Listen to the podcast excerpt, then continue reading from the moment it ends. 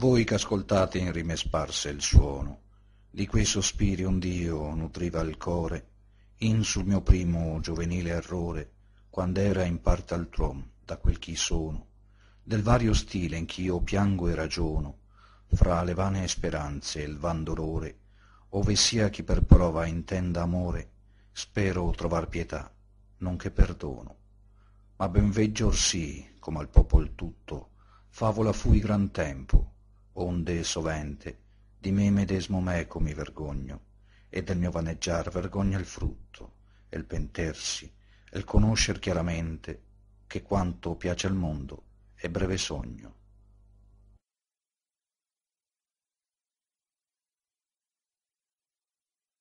Muy buenas y bienvenidos a Folletinesco. Soy Agrella y hoy voy a hablar eh, el cancionero de Petrarca y de Petrarca, pero como es lo único que tiene en italiano, es un poco hablar de lo mismo. Este señor Petrarca es un señor que nació en 1300 y pico y murió pues sobre los 70, 80 años para la época Matusalén prácticamente. Pero bueno, era un señor de buena vida, medio monje, entonces tampoco es raro. Fue un tipo que su obra en italiano, porque de la obra en latín no voy a hablar más que cuatro cosas, porque uno, no me he leído nada, quitando cuatro versos de África. Dos, tampoco creo que las supiera apreciar, porque mi dominio del latín medieval no es que sea muy grande, y, las y de las traducciones a veces no me fío, otras no me queda más que fiarme, pero el latín sí, el medieval no es lo mío. Y además, lo importante es la obra en italiano, así que que le den a la obra en latín, para que la lean los monjes que eran. Petrarca es conocido como el inventor del humanismo, o precursor más bien, porque el inventor realmente son gente del Renacimiento y Petrarca era del 1300, o sea, el Tredicento que es el siglo XIV, porque los italianos son así. Cuando cuentan los siglos bien, o sea, con el número, dicen el número que tenemos nosotros, pero si ponen el cento este, pues dicen dicen la fecha que aparece en los números. O sea, 13, 14, siglo XV es el 480 y el 500 es el siglo XVI. O sea, para volverse loco. Pero bueno, italianos tenían que ser. Y también es conocedor como el popular, populire, como el señor que puso de moda el soneto. De hecho, el, ca son prácticamente todos sonetos con alguna cosa para disimular que sabía o para demostrar que sabía escribir otra estructura. También para que no te canses todo el rato de leer solo sonetos. En su vida, ya digo, no hay mucho que mencionar. Hay una cosa muy importante, pero la voy a mencionar hablando del cancionero, del cancionero, del, del y luego, bueno, fue fue cuasi monje, o sea, que hizo los votos menores, estos que se hacían en la Edad Media, que viene siendo decir, eh, quiero todos los lujos de ser monje, pero sin ninguna de las obligaciones. Bueno, solo unas pocas, tener que ir a asistir a los servicios y, y predicar de vez en cuando y no sé qué más, pero quitando eso, luego, durante toda su vida, admiró a Dante y le tuvo envidia, verdadera enquina. Bueno, enquina no, o sea, una cosa rara entre admiración y envidia. De lo cual se comprende que en el caso de Laura prácticamente le copiara a Beatriz. Aunque tuvo la decencia de esperar a que Laura esté muerta para, estuviera muerta para copiarle la Beatriz en la figura de Laura. Luego voy a empezar a hablar un poquito del Cancionere. Es una recopilación de, de sus poemas en italiano. Van en orden cronológico, quitando el primero, que es el que lo abre. Y se divide en dos partes, que es antes de la muerte de Laura y después de la muerte de Laura.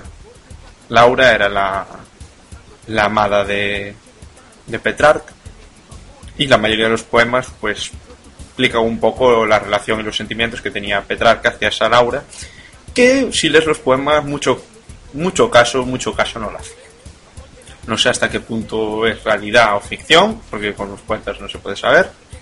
Y más si está muerto ocho siglos atrás, pero, pero si es verdad lo que dicen los poemas, Petrarca era un pagafantas, básicamente, o sea, escribía poemas para que le hiciera un poco de caso, le echaba regalitos, pero la Laura pasaba un poco de él, ya digo, si le hacemos caso a los poemas, en la realidad a lo mejor lo hacían como monos todo el día, eh, no sé. Luego los poemas son poemas prácticamente eso, todos sonetos, sonetos de amor. Además el tipo de amor que narra los sentimientos de los poetas, que fue una cosa que prácticamente, si no inventó, popularizó Petrarca. Hasta entonces el amor cortés era más descripción de la dama, a la voz hacia ella, pero no se centraba tanto en los sentimientos del poeta. Solo que la tenía un pedestal y punto. Petrarca ya se empieza a meter más en los sentimientos del poeta y además en forma de sonetos, así que todos esos enamorados que escribís eh, sonetos en fotologs, niñatos de 13, 14 años, bueno, dudo que escribáis sonetos porque no sabéis rimar, pero que escribís ese tipo de poesía y os creéis muy profundos y originales y esperáis que ligar de esa manera, de paso, sabedlo. No sois originales, Petrarca lo hizo 8 o 7 siglos antes que vosotros, y además, siendo mejor que vosotros, y dominando mejor el estilo. Tampoco parece ser que ligara mucho. O sea que dejadlo y, así nos libráis de una tortura de leeros. Ese ha sido el consejo patrocinado de hoy. El tipo de, de amor que describen los, los sonetos, pues tampoco es una novedad realmente. La novedad es esta, que está más desde el punto de vista del poeta que alabando a la amada, pero es el amor cortés igualmente.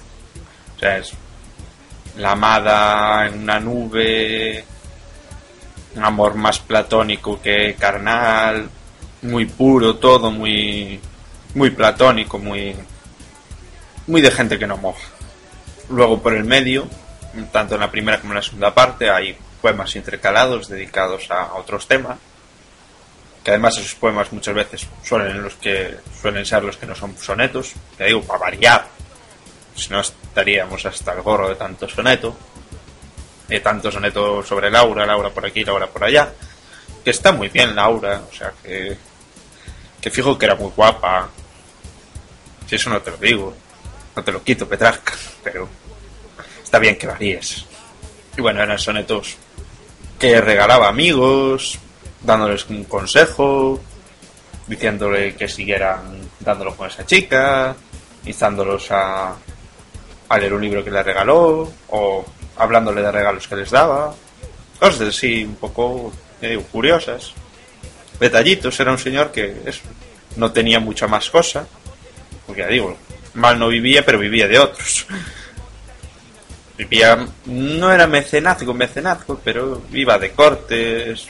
Ya digo, era medio monje, entonces también vivía un poco de las rentas y haría también como todos sus encargos y viviría cuenta un poco de los amigos nobles que tendría, lo cual está muy bien. Luego, entre otros, también hay algún canto así para ir a las cruzadas, ahí instando a la gente a morir, pero a morir por Dios. Y algún canto piadoso y cosas de esas, o dirigiéndose al emperador, narrando algún tema histórico, cosas así. Bien escritas, sin pero sin mucha chicha tampoco, o sea, ni interés ni nada. Básicamente eran madrigales y, y Y luego en la segunda parte ya las cosas cambian porque Laura muere de la peste negra, de que va a morir en esa época, de lo que moría todo el mundo, además de hambre y, y de otras cosas relacionadas con la pobreza, pero Laura no era de ese caso, así que si no morías de hambre, pues te tocaba morir de peste negra o vivir hasta más tarde. Eso sí tenías la suerte. Las bondades del final de la Edad Media. Y a partir de, esto, de la muerte de Laura, pues Petrarca se vuelve un poquito más místico, más contemplativo, más religioso, o sea, básicamente. Se convirtió en un meapilas. Y entonces los poemas ya siguen hablando de Laura, siguen hablando de, los sentimientos de él, pero desde el punto de vista este más, más distanciado, más, más divino. Y hay algunos poemas en que ya Laura es un ángel y su amor deja de ser un amor profano y se convierte en un amor divino, inspirado por Dios. Es una cosa muy bonita y además totalmente no, no plagiada en absoluto de la Divina Comedia de Dante. Para nada que ver, ¿eh? Beatriz y Laura. Y esos, esos poemas que siguen siendo sonetos, como no, también de amor, pero ya un amor más, más místico. Este también es un amor ya que intuye un poco el humanismo, esto de los sentimientos humanos también provienen de Dios y demás. Pero en este caso estás en la Edad Media, tardía ya, entrando el Renacimiento casi, en parte gracias a Petrarca. Y sí, los sentimientos humanos provienen de Dios y la ciencia y la literatura y el arte provienen de Dios. Pero mejor hablar de ellos cuando la gente está muerta o cuando se es se sabe lo que hace, como decía Petrarca porque también hacía muchas referencias a literatura clásica y eso se ve también que el Renacimiento estaba entrando y que ya llegaban los textos estos de Ovidio y demás y que se podía mencionar ahí a Apolo y a, y a Dafne sin demasiado problema que te llamaran hereje traidor. Y digo, esta segunda parte, pues básicamente una de las cosas que más viene a decir es que lo que escribió en la primera parte era joven e inexperto no sabía lo que hacía y se dejaba llevar por las pasiones. Y se retracta un poco de eso y va más a lo divino, que ya digo, Laura está bien, pero, pero con aprobación divina. Un poco rollo necrofílico, ¿eh? porque amor solo cuando está muerta. Es solo divino cuando está muerta. Luego hablar un poco más del estilo, ya digo, inventó el soneto. Para quien no sepa quién es un soneto, que lo mire la Wikipedia, no, te, no lo voy a decir aquí inventó prácticamente también o popularizó de nuevo el italiano estándar que se usa hoy, que es el italiano de la Toscana, o sea, de Florencia y toda esta zona, porque en Italia los dialectos se diferencian tanto que realmente son considerados lenguas distintas y el que se usa un poco para comunicarse en toda Italia es este, el italiano de Petrarca, el italiano de la Toscana. Y porque sus poemas se volvieron muy populares, no por otra cosa, y todo el mundo empezó a copiarle y a escribir sonetos y, y demás. Y a escribir en otra cosa que también popularizó él, que es el verso en decasílabo, de 11 sílabas, como dice el nombre, que también se puso muy muy de moda en España, por ejemplo, y en toda Italia. Y bueno, que al fin y al cabo fue un señor que dio, como conclusión, que dio paso al Renacimiento, abrió las puertas ahí a que entrara más referencias a lo clásico, más humanismo, poco a poco, porque no fue un proceso de... En la Edad Media eran todos, todos tontos, nadie sabía leer ni escribir. La iglesia controlaba todo y de repente en el Renacimiento todo eso cae. No, fue muy poco a poco. Y fue por gente como Petrarca que fue dando pasos. Y es lo importante de este señor. Además de que es el inventor prácticamente de la poesía de amor moderna se podría decir. Bueno, terminar disculpándome un poco por, por el retraso de una semana. Tuve mal de la garganta y otros motivos externos me impidieron también grabar. Decir que la música es